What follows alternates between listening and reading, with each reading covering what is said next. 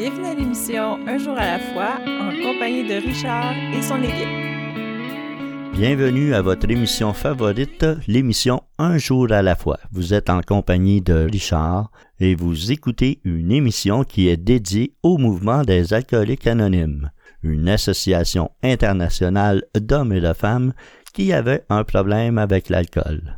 Non professionnels, politiques ou religieux, ils s'autofinancent et on les retrouve presque partout dans le monde. Sans règle d'admission, tous ceux et celles qui veulent faire quelque chose à propos de leur problème d'alcool peuvent devenir membres. Basé sur les douze étapes des alcooliques anonymes, un groupe de principes de nature spirituelle qui, lorsque mis en pratique comme mode de vie, peuvent chasser l'obsession de boire et permettre à celui et celle qui souffrent de se sentir heureux et utile. Cette semaine, nous recevons, comme à chaque semaine, une merveilleuse invitée, euh, une jeune fille qui a les yeux très pétillants et qui va nous faire découvrir comment les alcooliques anonymes ont pu arriver dans sa vie et elle va venir nous parler de son rétablissement qui, j'en suis sûr, lui permet de vivre une vie qui la rend utile maintenant. Alors, c'est à toi, Amélie.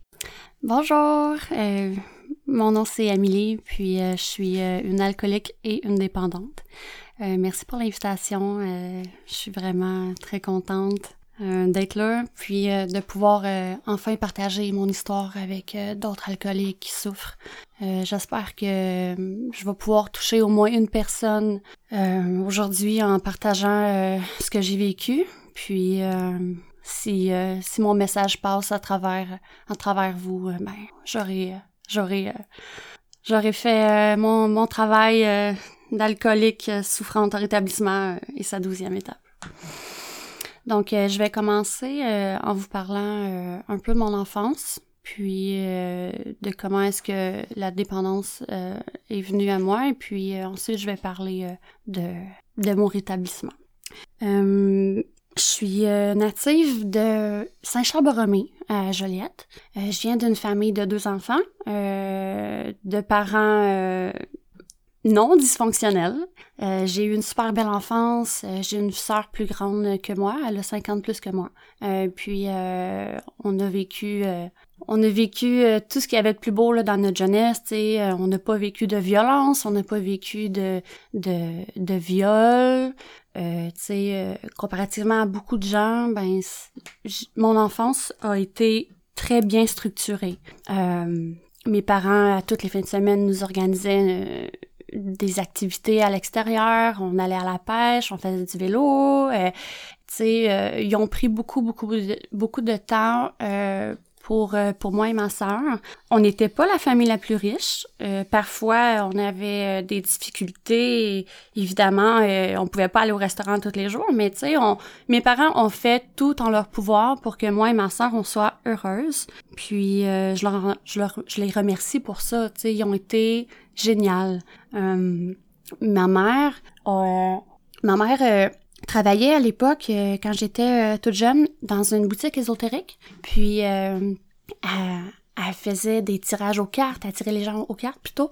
Puis, elle, fait, elle nous faisait faire de la méditation. Donc, la spiritualité dans ma vie a, été là très jeune.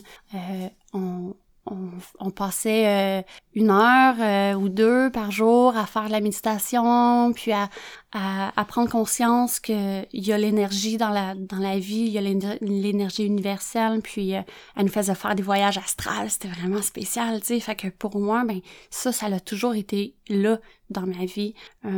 fait que je dirais pas que Dieu, j'y croyais, sais si je si je me si je me souviens bien de quand j'allais à l'école et puis qu'on nous donnait les cours de, de catéchèse j'écoutais euh, j'écoutais l'histoire là tu sais de, de, de, de, ce qui s'est passé avec l'histoire de Jésus puis Dieu puis tout ça puis j'y croyais plus ou moins mais mon Dieu à moi à l'époque c'était ça. C'était vraiment l'énergie la nature le soleil l'univers. Pour moi c'était vraiment ça qui était comme mon Dieu à moi.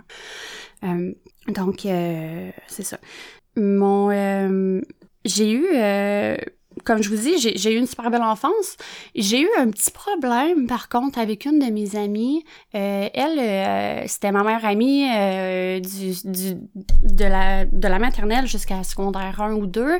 On était toujours, toujours ensemble. C'était pratiquement ma sœur. Je, je, dormais là toutes les fins de semaine ou à peu près. J'ai passé beaucoup de temps avec elle à, à Saint-Côme, à son chalet. on allait à la chasse au roi Boiron, au couleur. On se faisait des, des, des jeux dans le bois. Puis c'était vraiment tout le temps super le fun. Mais à un moment donné, euh, elle, s'est mon amie, à, à manipuler, tu sais, à, à, comment dire, elle faisait ce qu'elle voulait avec moi. J'étais très manipulable. Puis elle, ben, comme avec un pantin, elle tirait les ficelles, puis je faisais ce qu'elle me disait de faire. Puis euh, c'était un peu comme difficile pour moi parce que, bon, euh, ça, ça me donnait pas confiance, pleine confiance en moi, hein, parce que c'était tout le temps elle qui décidait tout, à décider d'à quoi, on, quoi on jouait, qu'est-ce qu'on faisait, qu'est-ce qu'on faisait pas. Puis euh, à un moment donné, on a suivi des cours de, de natation ensemble, puis elle avait une meilleure corpulence que moi. Moi, j'étais toute petite, toute maigre, j'avais pas de gras sur le corps, puis elle était super corpulente, puis tu sais, elle nageait plus vite que moi, puis là, elle me disait « Ah, je suis meilleure que toi, toi, t'es pas... Euh, t'es, t'es, moins vite, je suis meilleure. » Puis, euh, tu sais, il, fallait tout le temps qu'elle soit en compétition avec moi, puis il fallait tout le temps que je sois dénigrée, puis ça, ben, ça le jouait beaucoup sur ma confiance en moi, tu sais. J'ai trouvé, j'ai trouvé ça difficile, mais ça restait mon ami quand même, tu sais. Je, l'aimais quand même, tu sais, mais ça joué beaucoup dans ma confiance. Euh, donc, euh, c'est ça, c'était tout le temps de dénigrer, tu vu que elle, ses parents, il y avait plus d'argent que, que, que moi, que, que, mes parents, ben, elle avait toujours des plus beaux vêtements, des vêtements de marque, tu sais. Moi, une fois, là, j'ai un petit exemple comme ça, là, ça m'a marqué.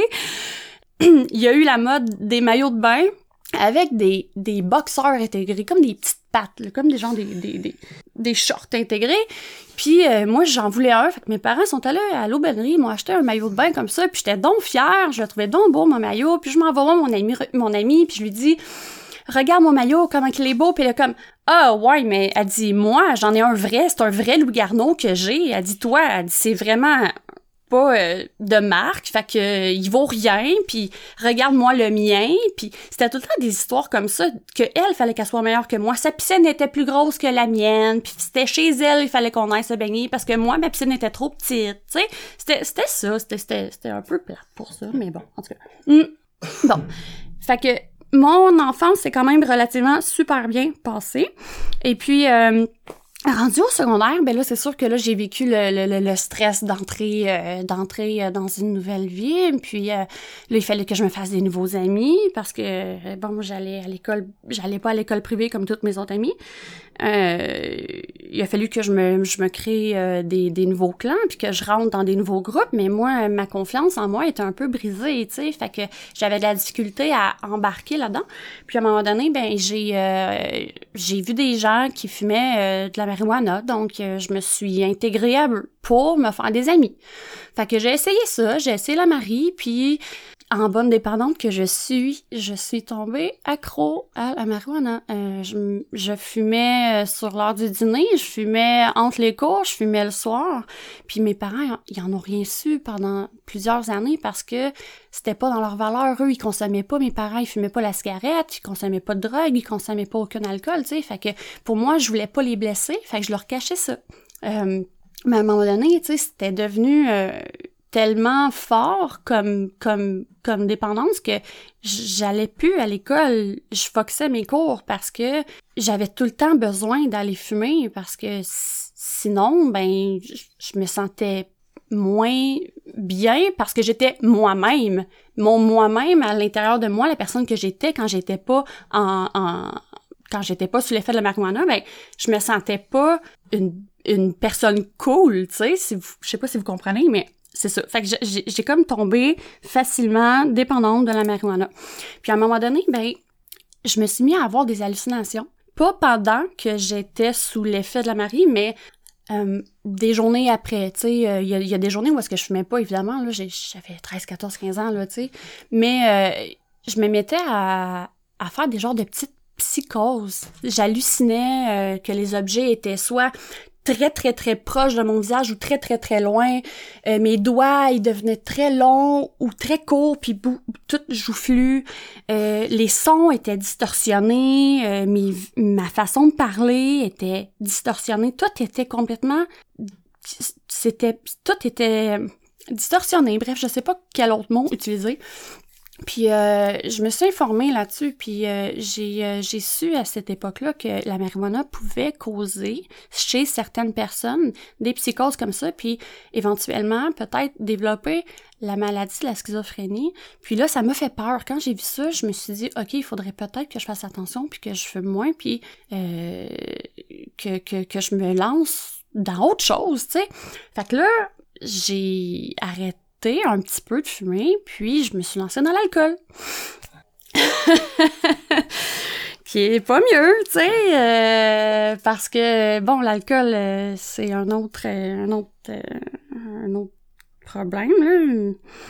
Bref, j'ai commencé à j'ai commencé à plus euh, plus boire d'alcool. Tu sais, j'avais 15-16 ans, j'allais dans les clubs à Joliette, j'allais au Vénus, puis euh, je dansais sur les speakers. Puis là, je voyais que j'avais de l'attention, puis je voyais que les hommes étaient euh, étaient il y avait toujours un regard sur moi, puis tout ça. Fait que là, ça me donnait confiance. J'avais la confiance en moi quand que je buvais de l'alcool, quand que je pouvais me déhancher sur les speakers.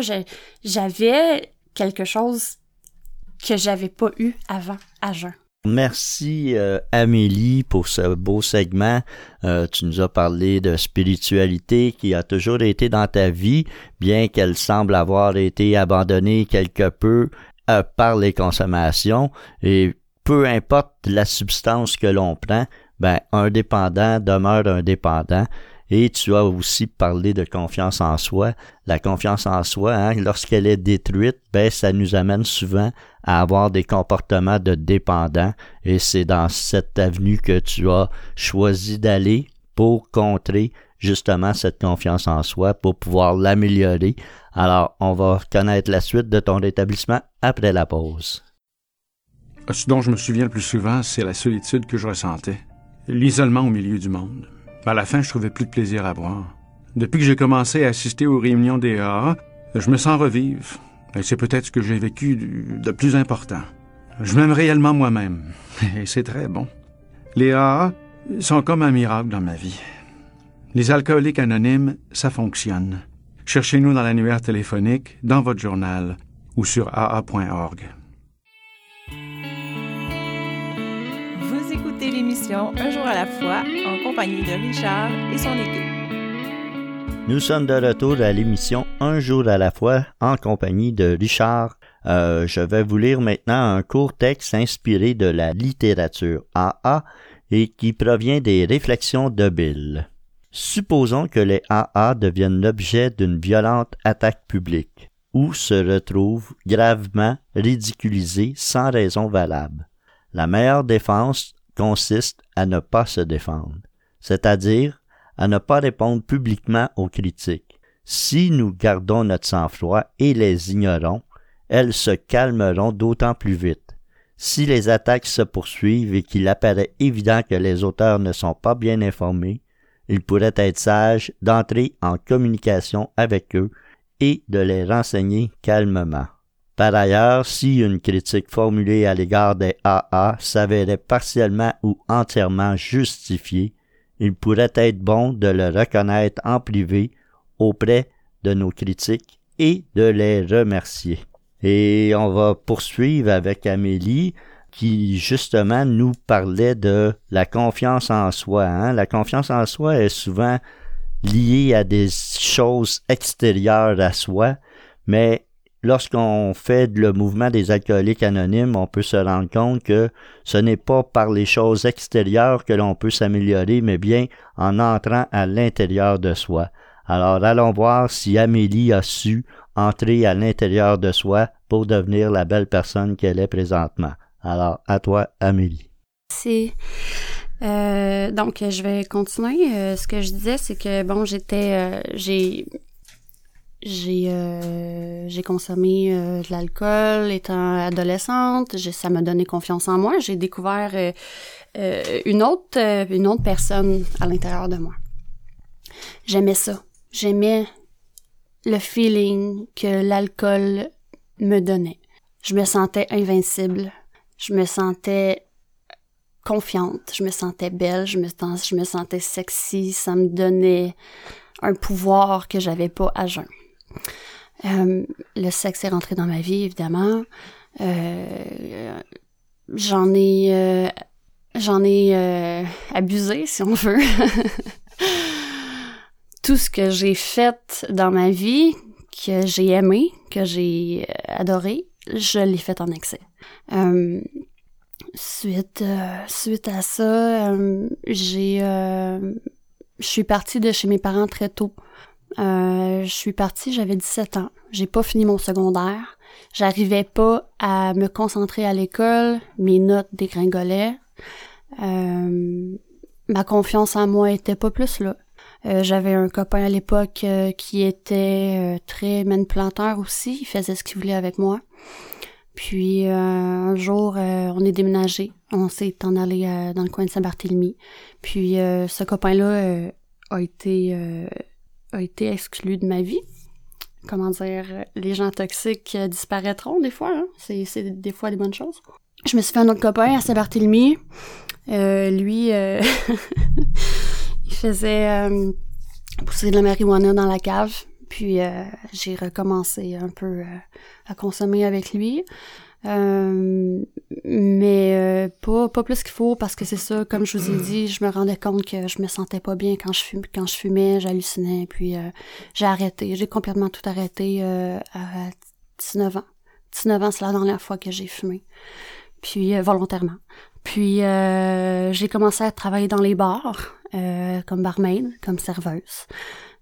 Suite à ça, j'ai été remarquée par une agence de, de mannequins à Trois-Rivières. Puis euh, il fallait que je fasse de la scène. J'ai euh, j'ai fait des défilés de mode. Euh, ça, ça m'apportait un regard sur moi. Ça me plaisait beaucoup. Mais à l'intérieur de moi, même si je me voyais, je me voyais, je, me trouvais belle sur les photos, je me trouvais belle quand je regardais les défilés. Ça, ça reflétait une personne que j'étais pas réellement à l'intérieur de moi je dégageais à cette époque-là une fille confiante. Je me maquillais beaucoup. Je sortais jamais de chez moi en souliers plats. J'étais toujours en talons hauts. Ça me donnait confiance en moi, d'être belle, d'être sexy. Euh, j'aimais avoir le regard sur moi. Fait que je me suis créé un personnage. Euh, j'ai euh, j'ai suite à ça, bon, j'ai fait beaucoup de photos. J'ai été remarquée par plein, plein, plein de photographes. Euh, ensuite, j'ai commencé à faire euh, de l'événementiel, du body painting. Euh, ça m'a même amené à faire des compétitions de body painting en Autriche. Ça m'a fait voyager. Puis le concept, c'était que j'incarnais des personnages. Je faisais souvent de l'animation dans des gros événements de, de, de, de, riches, là, tu sais. Je, j'étais là pour faire de l'entertain dans la soirée. Mais la personne que j'étais à l'extérieur, qui était le personnage, c'était pas moi à l'intérieur encore là, tu sais. Donc toute ma vie, jusqu'à l'âge de 28 ans, 29 ans, j'étais un personnage, j'étais pas la personne que je suis réellement. Donc j'ai fait à croire à plein de gens sans m'en rendre compte que j'étais une fille superficielle, que j'étais une fille qui avait confiance en elle, mais au fond c'était pas ça. Donc euh, toute le toute euh, toute ma vingtaine, l'alcool me suivit. Puis euh, c'est introduit à ça les drogues fortes. Euh, j'ai euh, évidemment j'ai j'ai eu des des dépendances à ces drogues-là et ça a causé des problèmes. Euh, c'est correct de boire un verre, de boire deux verres, mais quand t'es rendu à trois puis quatre puis que tu finis ta bouteille puis que tu vas te chercher une autre bouteille, c'est que là ça devient un problème. Puis ça devient plus social, ça devient euh, ça devient euh, comment dire, c'est que tu tu bois, puis tu sais même plus pourquoi tu bois. À la fin, la toute fin, là, je saute un bout, là, mais à la toute fin, j'étais tannée de boire. Mais je buvais pareil, parce que j'étais habituée à ça. J'étais habituée de vivre avec ce feeling-là, tu sais. Fait que, pour revenir un peu, euh, 23 ans, je rencontre l'homme de ma vie. Je me construis une maison avec lui à Saint-Paul-de-Joliette. Je file le parfait bonheur. Je m'entraîne en excès avec lui. Euh, je me sens bien dans ma peau parce que je m'entraîne, parce que j'ai une belle vie. Euh, j'ai pas de métier. Euh, je fais euh, du service euh, par-ci par-là. Je travaille dans des maisons de poker. Ça, des maisons de poker, c'est euh, vraiment des hommes qui jouent au poker autour d'une table. C'est clandestin, évidemment. Et puis moi, je travaillais là comme serveuse. Puis je faisais des massages aux messieurs pendant qu'ils jouaient. Je faisais des massages d'épaule, de cou pour les relaxer. J'avais un, petit montant suite à ça. Puis euh, c'était ça, c'était quand même bien payé, mais je vivais de nuit. Donc qui dit tu vis de nuit, ben tu bois de l'alcool là-bas. Oui, puis il y a de la drogue qui se passe aussi autour de la table, tu sais. Donc ça m'a toujours suivi, peu importe le métier que je faisais, il y avait toujours de l'alcool autour de moi tout le temps, tout le temps. Euh, donc je m'en suis pas sortie comme ça, tu sais. Euh, un jour euh, que mon copain a été lui était monteur d'acier et puis euh, ils, ont, ils ont eu, je sais pas trop pour quelle raison, 2000 monteurs d'acier à cette époque-là qui a été mis sur le chômage d'un coup. Puis on, je me souviens pas de la raison, mais peu importe la raison. L'argent ne rentrait plus ou plus ou moins à la maison, donc on était pour perdre la maison qu'on avait construite de nos mains. Puis c'était ma grande fierté, ça, ma maison, tu sais. Euh, donc euh, c'était vraiment difficile de voir mon copain qui pleurait parce que il était pour perdre ce qu'on avait bâti. Puis euh, il y a un jour où est-ce que j'ai dit ben écoute Guillaume, est-ce que j'ai le droit de dire des noms? Ouais, ok. J'ai dit euh, écoute, tu t'es t'es t'es grand, t'es musclé, puis lui il avait un énorme engin. Si vous voyez ce que je veux dire. Euh, donc je lui ai dit tu devrais aller essayer peut-être danser peut-être que dans ces nuits, ça, ça serait payant, tu sais, peut-être qu'on pourrait faire ça, tu sais, chacun, peut-être que tu pourrais faire ça de ton côté, puis moi, ben, je trouverais un autre moyen de faire de l'argent, puis on, on, on fera ça quelque temps pour, pour pouvoir sauver notre maison le temps que tu te retrouves un autre travail. Puis, euh, il a réfléchi, on a décidé que, il a décidé que, OK, il va essayer. Donc, on se rend un soir euh, au bar, et puis... Euh, je lui paye de l'alcool, je lui ai dit ah, euh, let's go, euh, tu vas y arriver, tu vas être capable, puis finalement ça a pas fonctionné. C'était un grand timide. Encore là, tu sais, euh, il faut pas se fier aux apparences. il est grand, costaud, mais il avait il y avait vraiment un, fond intérieur de, de petit teddy bear, puis pas confiance en lui, tu sais, donc ça a pas fonctionné. Donc là, comme je travaillais toujours au poker, je me faisais souvent euh, dire par les hommes, tu devrais faire des massages érotiques, t'es belle, t'es sexy, tu masses bien. Puis moi, c'était pas dans mes valeurs de faire ça. Je viens d'une famille pratiquement parfaite, tu sais, que, qui, je me voyais vraiment pas faire ça. C'était vraiment contre moi, tu sais. Mais cette journée-là, j'y ai pensé. Je me suis dit, ça va être payant. Je vais être capable de sauver mon couple, de sauver ma, ma maison, je vais le faire, je vais l'essayer. Donc, euh, je, je l'ai essayé. Je me suis rendue à Laval, puis euh, j'ai commencé à faire du massage érotique. Ça a été difficile. La confiance en moi s'est ramassée en dessous du tapis. J'avais déjà pas confiance en moi, mais là, ça a été le, le comble. Euh, je me voyais comme un déchet. J'étais la putain qui se mettait nue devant des hommes inconnus puis c'est pas tout le temps des, des hommes beaux et sexy, là. C'est, c'est, c'est souvent des hommes de 60, 70 ans qui viennent te voir, puis qui, qui, qui viennent te demander de lui faire un happy ending. Puis tu dois être nu devant lui, puis tu dois... Euh, je vais pas tout dire en détail, mais c'est, c'est difficile. Euh, ça a été dur, mais je, je l'ai fait, tu sais. Merci Amélie euh, pour ce beau segment. Tu vois, euh, tu nous as parlé beaucoup de l'intérieur versus l'extérieur. Moi, c'est ce que j'ai noté dans ce passage. Tu ne te reconnaissais pas être la personne parce que tu t'inventais des personnages et notre littérature nous le dit souvent hein, que on s'invente souvent des personnages pour pouvoir mieux consommer. Et euh, tu nous as aussi amené avec ta maison, tu t'es bâti une belle maison extérieure, mais qu'as-tu fait de ta belle maison intérieure? C'est ce qu'on va pouvoir voir après la pause. Je me sentais seule, angoissée, agressive, et je m'apitoyais sur mon sort. Je voulais juste mourir. C'est pourquoi je continuais à boire. Personne n'aurait pu vivre un tel cauchemar. Puis j'ai assisté pour la première fois à une réunion des AA. À mesure qu'elle se racontait, j'ai découvert que toutes ces personnes avaient connu le même enfer. Je n'étais donc pas la seule. Elles m'ont aidé à cesser de boire et m'ont redonné le goût de vivre. Les alcooliques anonymes, ça fonctionne. Cherchez-nous dans l'annuaire téléphonique, dans votre journal ou sur aa.org. Vous écoutez l'émission Un jour à la fois en compagnie de Richard et son équipe. Le bienvenue à l'émission Un jour à la fois. Si tu es un auditeur et que tu veux en savoir plus sur notre émission, nous te conseillons d'aller voir notre site internet un jour à la fois-émission.org. Ceci te donnera accès à notre banque de fichiers de partage archivés pour écoute sur tous tes appareils intelligents tels que tablettes, téléphones cellulaires et ordinateurs, ainsi que tu auras accès aux diverses heures de diffusion de nos collaborateurs radio. Tu pourras aussi nous y écrire par courriel ou si tu as des questions et des commentaires, tu pourras le faire sur notre site. Tu pourras même venir nous visiter en studio comme Amélie le fait aujourd'hui pour venir y partager ton histoire et peut-être tenter d'aider un alcoolique qui tente de se rétablir. Amélie euh, était dans les méandres de la sexualité avant la pause et on a bien hâte de voir comment est-ce qu'elle a pu quitter cet enfer pour arriver aux alcooliques anonymes et à sa merveilleuse transformation.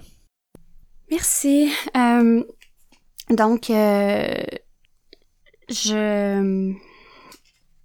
Ouais, j'ai fait, fait ce métier-là. Euh, évidemment, il y avait de l'alcool qui coulait encore là. Il y a un jour, un jour, il y a un client qui est arrivé avec une bouteille de, vin. Puis, ce client-là, c'est un client régulier. Puis euh, l'alcool a fait en sorte que j'ai euh, dérouté. J'ai couché avec ce client-là. J'ai trompé mon copain. Euh, puis c'est arrivé à plusieurs reprises. je me suis fait violer aussi dans cette place-là. puis j'ai pas pu rien faire contre lui. C'est un monsieur qui était dans la mafia et puis la police m'a déconseillé de faire une plainte contre celui-là. Donc, euh, euh, j'ai fini par... Euh, j'ai fini par perdre ma maison et mon copain parce que je l'ai trompé, il l'a su. Puis j'ai mis ça sur la faute de l'alcool. fait que j'ai fait ça pour rien, si on veut, mais maintenant je réalise que ça forge la personne que je suis. Je suis la personne que je suis parce que j'ai vécu ça. Je suis plus forte, puis je réalise que c'est mon parcours, je dois l'accepter. Je regrette pas. Je regrette vraiment pas ce passage-là de ma vie. Euh, je vais essayer d'accélérer. Euh, j'ai continué euh, dans l'événementiel suite à ça, et puis j'ai fait toutes les conneries possibles. J'ai euh, j'ai j'ai consommé, euh, j'ai j'ai conduit en état d'ébriété à tous les jours. J'étais rendue une professionnelle là-dedans. J'étais euh, invincible. Je pouvais pas avoir d'accident à moi, c'était impossible. Ben non, ben non, j'étais un, un super héros là, tu sais. Quand quand quand tu consommes, tu, tu te prends euh, au-dessus, tu sais, t'es une personne au-dessus de tout le monde là, tu sais. T'as tellement d'ego. j'ai eu des démêlés avec la police euh, j'ai failli euh, me ramasser en prison. sais, on, on a tous passé proche de la mort, euh, de la prison ou de la folie. Puis moi, j'étais rendue sur le bord de la mort, tu sais. Puis de la folie. puis de la prison. Bref, j'ai passé proche des trois. Puis, à un moment donné, j'ai fait... j'ai travaillé dans une maison, dans une maison d'horreur. J'incarnais un personnage dans une maison d'horreur pendant tout le mois d'octobre. Puis euh, évidemment, ben pour passer le temps, parce que c'était comme une genre de, on faisait des sketchs. À chaque euh, cinq minutes, il y avait euh, dans, dans notre salle à nous, on avait un, décor spécial et puis euh, on jouait notre pièce de théâtre. Il y avait des gens qui rentraient dans notre pièce. On faisait notre sketch. Les gens partaient. On recommençait et ainsi de suite pendant tout le mois d'octobre. Donc c'était long. Donc pour passer le temps, euh, je m'amenais de l'alcool. Tu sais, ça, ça, ça passait mieux. Mais j'étais tannée. J'étais vraiment tannée de boire, mais on dirait que c'était ça ma vie, puis j'avais l'impression que je m'en sortirais pas, puis que c'était pour être ça le, restant de mes jours. Ma mère me dit Amélie, t'es alcoolique, puis je lui disais non, mais franchement, je suis pas alcoolique, qu'est-ce que tu dis là? Non, j'ai pas de problème. Puis elle me disait oui, Amélie, tu sais, tu devrais t'en rendre compte, puis je m'en rendais pas compte, j'étais dans le déni total. Puis un jour, euh, à la fin d'une soirée comme ça, euh, j'étais pour prendre ma voiture, puis il y a un gars qui était là, puis je, l'avais pas vu du mois. Il était là. Pourquoi il était là, je le sais pas. Il, avait fait un, un, sketch ce soir-là. Il est arrivé de nulle part. Puis lui, il me dit Amé, tu peux pas t'en retourner chez toi comme ça. Puis je lui ai dit oui, je, suis habituée de conduire dans cet état-là. Puis il me dit non, je m'en vais te porter chez vous. Il est allé me porter chez moi. J'ai dormi. Le lendemain, il venait me, me rechercher pour retourner là-bas à la maison de l'horreur. Puis euh, à quelques fois, je lui, je lui ai demandé d'arrêter sur le bord du chemin parce que j'ai, je, vomissais. J'avais bu trop la veille. Puis euh, euh, j'ai eu honte. J'ai eu vraiment honte. Je suis revenue dans la voiture puis j'ai dit écoute, je m'excuse, j'ai tellement honte de moi là. Tu sais même pas à quel point je te connais pas. Tu es là pour m'aider puis je, je, te, je vomis ça dans ta face, tu sais, je, m'excuse, j'ai honte. Puis il m'explique, puis il se met à rire, puis je suis comme, mais pourquoi tu ris? Il dit, je sais par où tu passes. Il dit, moi, j'ai passé par là aussi, mais il dit, je m'en suis sorti. Puis là, ça m'a allumé. Je suis comme, qu'est-ce qui s'est passé? Il dit, tu sais, il dit, moi, j'étais pas alcoolique, j'étais, j'avais, il consommait du crack. C'était ça, sa drogue. Puis, évidemment, oui, il en a bu l'alcool, mais c'était pas ça son, son problème. Puis, il, il en a passé, il m'a tout expliqué sa vie, puis il me dit que lui, depuis un an, il consomme pas. Puis, le gars, là, il a des tatous jusque dans le front, là. tu sais, ça a l'air d'être un allumé. On dirait que tu, le vois dans la rue, tu te dis, mon gars, il est pas à jeun, ce gars-là, tu sais. Mais il a la joie de vivre, c'est ça qu'il a. Tu sais, puis moi, je pensais qu'il était, qu'il avait, qu'il avait pris quelque chose, tu. Mais non, il était juste bien et heureux. Puis j'ai, j'ai commencé à, à l'écouter parler, puis j'ai vu quelque chose dans ses yeux que, qui m'a donné le goût de l'écouter. Il m'a parlé, euh, de meeting, il me parlait d'alcoolique anonyme, il me parlait de, de que c'est possible de s'en sortir. Donc, euh, il m'a conseillé euh, d'aller dans un meeting le vendredi d'après. Puis, fouillez-moi pourquoi je suis allée. J'étais curieuse. Puis, euh, quand je suis rentrée dans ce meeting-là, je suis allée toute seule. Ça a pris du temps avant que je rentre, mais quand je suis rentrée, je l'ai pas regretté. Je me suis fait accueillir par plein de gens. Il y a plein de gens qui m'ont donné la main. C'est comme si ces personnes-là l'avaient vu que j'avais besoin d'aide. Puis je suis rentrée, je suis allée m'asseoir euh, à côté d'une fille, puis elle me dit "Écoute, fais juste écouter." Fait que j'ai écouté. Puis là, je me disais, mais qu'est-ce que je fais ici? ça parlait de Dieu, ça parlait de, de trucs comme ça. Puis je me disais, mais là, je suis dans une secte ou quoi? Tu sais, je, je, je, me disais, mais je suis pas à ma place. Puis finalement, il y a eu euh, l'accueil du nouveau et euh, ils ont donné, ils donnaient des jetons pour les nouveaux. Puis la fille à côté de moi, elle m'a dit vas-y. Fait que je me suis levée. Puis pour la première fois de ma vie, j'ai dit que j'étais alcoolique devant tout le monde. Pour la première fois de ma vie, j'ai avoué aux gens puis à Dieu que j'étais alcoolique. J'ai pris mon jeton, puis j'ai comme senti une puissance dans ce jeton-là. C'est comme si ce jeton-là était pour me sauver la vie. C'est spécial ce qui s'est passé, je pourrais pas vous le dire, mais il s'est passé un miracle cette, soirée-là. J'ai dit à tout le monde que je savais pas qu'est-ce qui était pour se passer, mais que j'étais pour tout faire pour m'en sortir. Donc, euh, j'ai écouté j'ai commencé à faire des meetings. Pas 90 meetings en 90 jours parce que ça me tentait pas. Puis j'ai un petit côté rebelle qui fait que j'aime pas ça faire les choses comme les autres, tu sais. Mais j'ai j'ai commencé à faire des meetings une fois par semaine puis euh, à me rendre compte que les personnes qui sont là, ils ont vécu la même chose que moi, puis on, on, on se comprend entre nous, puis ça a commencé à bien aller dans ma vie. Puis j'écoutais les étapes, j'écoutais les traditions, j'écoutais les promesses, puis je comprenais rien à ça. J'étais comme, mais qu'est-ce que c'est ça, tu sais? Ça parlait de la douzième, ça parlait de la quatrième, ça parlait de la dixième. Je suis comme, mais qu'est-ce qu'ils racontent eux autres? Je comprends pas. Puis, euh, il y a la, la promesse qui dit que l'insécurité financière disparaîtra euh, et tout ça, ben je me disais comment que comment est-ce que ça peut arriver.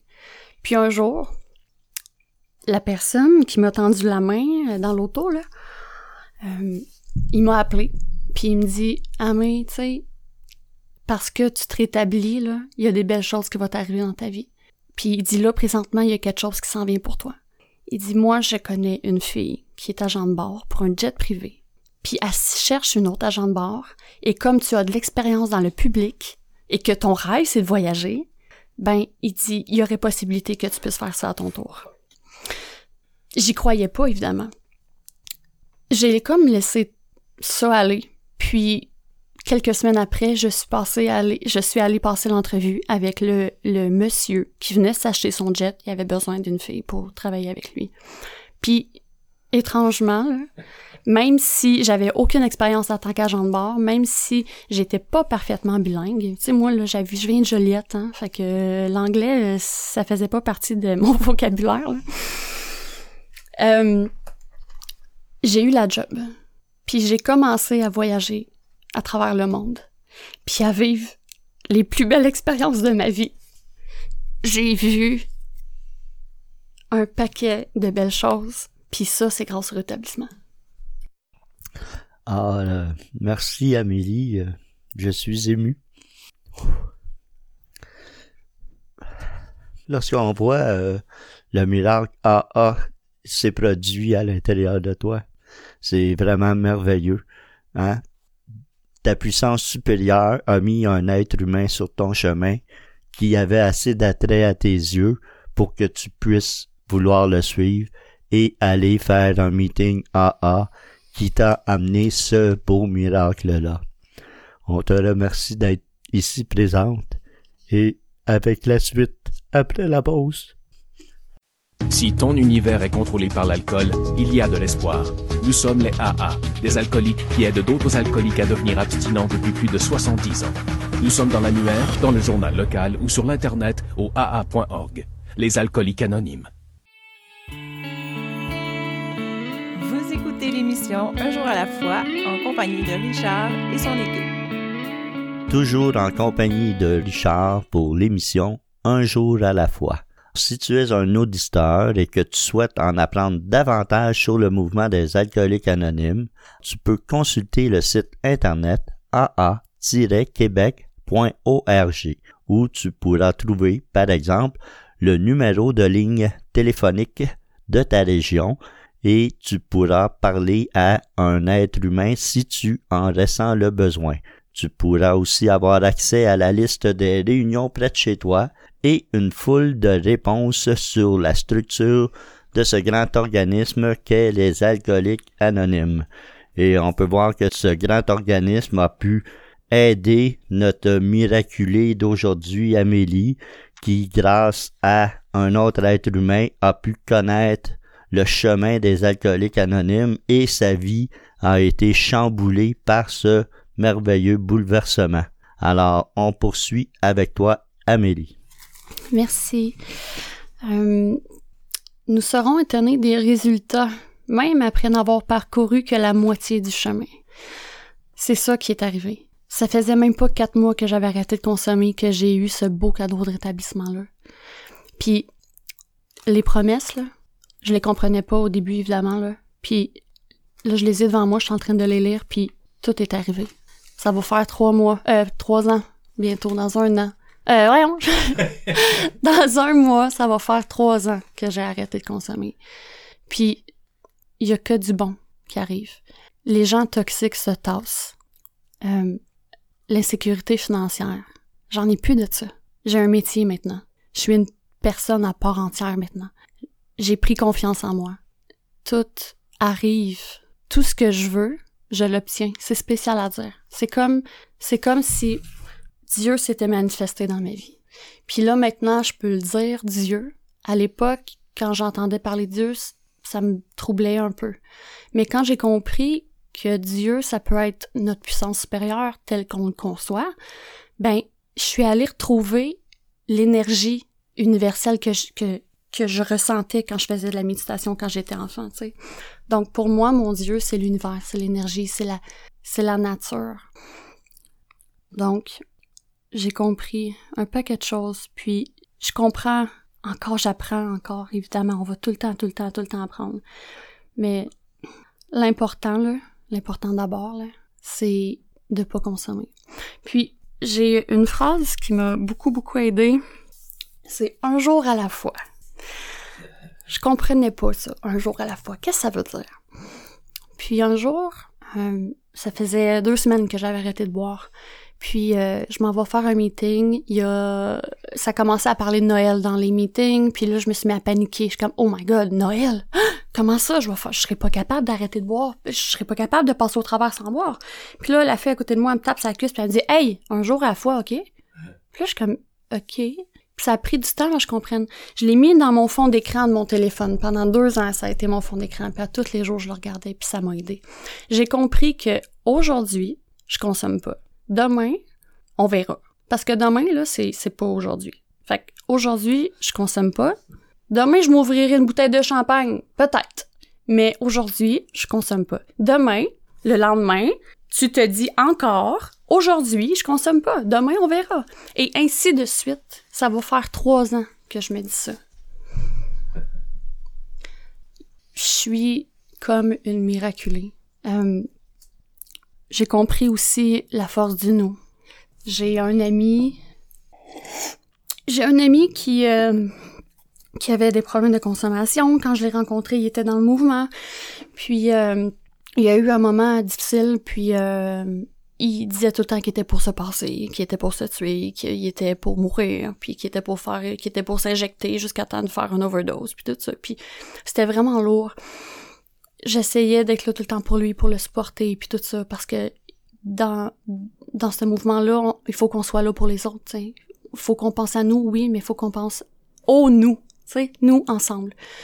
Puis euh, un jour, euh, un jour, j'ai eu peur. Moi puis son parrain, on a appelé la police parce que on pensait qu'il était pour se tuer ce soir-là. Puis toute seule, j'aurais pas, j'aurais pas été capable de le faire. J'aurais pas été capable d'appeler la police. Puis la police est allée chez lui. Euh, puis ils l'ont amené à l'hôpital, évidemment. Puis cette personne-là m'en a voulu. Beaucoup. Parce que j'ai, je l'ai fait interner, si on veut. Il m'en a voulu. Il m'a envoyé chier. Il me dit que j'étais la pire personne du monde. Mais suite à ça, moi et son parrain, on s'est fait remercier. Quand, il y a des quand il est sorti de son émotion puis qu'il s'est rendu compte qu'on lui, lui a sauvé la vie, ben il nous a remerciés. J'ai compris l'importance de nous. Il faut qu'on soit ensemble. Puis il y a juste les alcooliques puis les dépendants qui peuvent sauver d'autres alcooliques puis des dépendants. Qui, on peut se comprendre entre nous. Allez pas demander à, à, votre mère qui a jamais bu de l'alcool comment comment faire pour s'en sortir, elle pourra pas rien vous dire. Grâce à à ce mouvement-là, ben il y a beaucoup de vies qui sont sauvées. C'est sûr qu'il y a des moments plus difficiles. Sais, ça peut pas tout le temps bien aller. On est on est humain, on a des émotions. Moi, en ce moment, je vis un un, un down, je vais vous avouer, là. Bon, c'est le COVID, on le sait tout. Euh, je voyage moins. J'ai été sur un pink cloud pendant presque trois ans. Je voyageais à travers le monde. J'étais allée me faire flotter dans mer morte. J'ai fait du dromadaire. J'ai, j'ai mangé des choses que j'aurais pas plus jamais mangé ici à Montréal. Tu sais, j'ai, j'ai vécu des moments extraordinaires. Fait que c'est sûr que j'ai vécu sur un high pendant trois ans. Là, euh, je voyage moins évidemment, puis c'est c'est difficile. Euh, j'ai été diagnostiquée aussi bipolaire. Euh, ça l'a mis euh, des. Euh, j'ai compris des choses là suite à ça. J'ai compris que il y a beaucoup de bipolaires qui deviennent alcooliques ou dépendants. Ça fait partie de notre maladie. Fait que là, c'est sûr que ça peut pas tout le temps bien aller, mais quand ça va pas, ce que je fais, c'est que je me connecte sur un meeting Zoom. Puis il y a tout le temps quelqu'un qui est là pour t'écouter, puis il y a tout le temps quelqu'un qui est là pour te remonter le moral, puis grâce au nous, ben je vais mieux, tu sais. C'est c'est ça, c'est c'est vraiment un beau mouvement, puis je suis vraiment choyée de faire partie de de ce grand de ce grand groupe là, tu sais. Puis des fois, ben évidemment, c'est de regarder dans son rétroviseur parce que quand ça va pas, quand ça va trop bien, ben on se dit ah, je pourrais peut-être prendre un verre, tu sais. Non, parce que c'est la première gorgée qui va te faire tomber, qui va qui va te remettre dans dans cette dépendance là. Fait que de regarder des fois une fois de temps en temps en arrière, de pas de pas vivre dans, de pas vivre dans le passé, mais de voir d'où est-ce que tu viens, puis de te rappeler qu'est-ce que tu vis, qu'est-ce que tu as vécu, puis ça te tente-tu de retourner là? Non, ça te tente pas de retourner là. Ça te tente pas de, revivre tous les démons. Ça te tente pas de, de retourner en prison ou de retourner proche de la mort ou de la folie, tu sais. Ça va, ça va bien. Euh, euh, Amélie, euh, tantôt tu nous as parlé un petit peu des promesses qui se sont matérialisées pour toi. On a vu que tu as eu une belle promesse au niveau du travail qui s'est réalisé pour toi. Est-ce qu'il y a d'autres promesses que tu peux nous, nous dire en ce moment qui t'ont été offertes par le mouvement des alcooliques anonymes? Euh, ben, je les lis, là. Puis, nous connaîtrons une nouvelle liberté, un nouveau bonheur. Ben, c'est vrai. Euh, on a pu, on n'est plus emprisonné dans cette dépendance-là. On, c'est vrai la liberté. On vit quelque chose de nouveau. C'est comme une euh, une deuxième chance de vivre à nouveau. Puis c'est c'est un nouveau bonheur. Ben oui, c'est vrai. Euh, nous regretterons pas plus le passé que nous voudrons l'oublier. Faut pas le regretter parce que c'est grâce à notre passé qu'on est la personne qu'on qu'on est maintenant aujourd'hui. Puis ça nous a forgé. C'est sûr que euh, ça peut être troublant parfois, mais c'est important de ne pas regretter parce que si on n'avait pas passé par ces étapes-là euh, négatives dans notre passé, ben peut-être qu'on n'en serait pas là. On serait peut-être pas aussi heureux qu'on l'est là aujourd'hui. Euh, nous perdrons le sentiment d'être inutile. Ben c'est vrai. Tu sais, aujourd'hui, peut-être que je suis utile à une personne. Aujourd'hui, peut-être qu'il y a une personne qui va se reconnaître dans mon partage puis qui va qui va avoir envie d'essayer de se donner une chance de sortir de ça. Parce que oui, c'est vrai, on peut, tout le monde a le droit à une deuxième chance, puis tout le monde est capable de, de sortir de cette dépendance-là. Peut-être qu'aujourd'hui, j'ai aidé une personne, donc je suis pas inutile. Euh, la crainte des gens et l'insécurité financière disparaîtra. On apprend à parler, on apprend à se faire des amis. Des fois, c'est pas tout le temps facile. Euh, de, de s'intégrer. Mais quand on rentre dans un groupe, on se sent, on se sent accueilli. On devient comme une grande famille. Puis l'insécurité financière, ben, c'est sûr que dans mon cas, ça s'est matérialisé, ça s'est matérialisé, ouais, matérialisé. Um, toutes les promesses, je pourrais toutes les nommer, là, toutes les promesses se, sont, se sont réalisées pour moi. Donc, n'ayez pas peur, puis euh, un jour à la fois.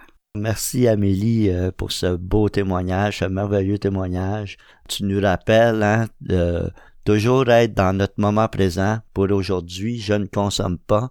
C'est une phrase que tu as dite et qui me semble très importante parce que les gens pourraient avoir peur de dire je ne boirai plus jamais de ma vie. Mais si, comme tu le fais, on met ça dans notre quotidien, dans notre moment présent, alors pour aujourd'hui, je n'ai pas l'intention de boire. Ça peut aider plusieurs personnes à pouvoir affronter justement cette grande peur qu'est le fait d'arrêter de boire complètement.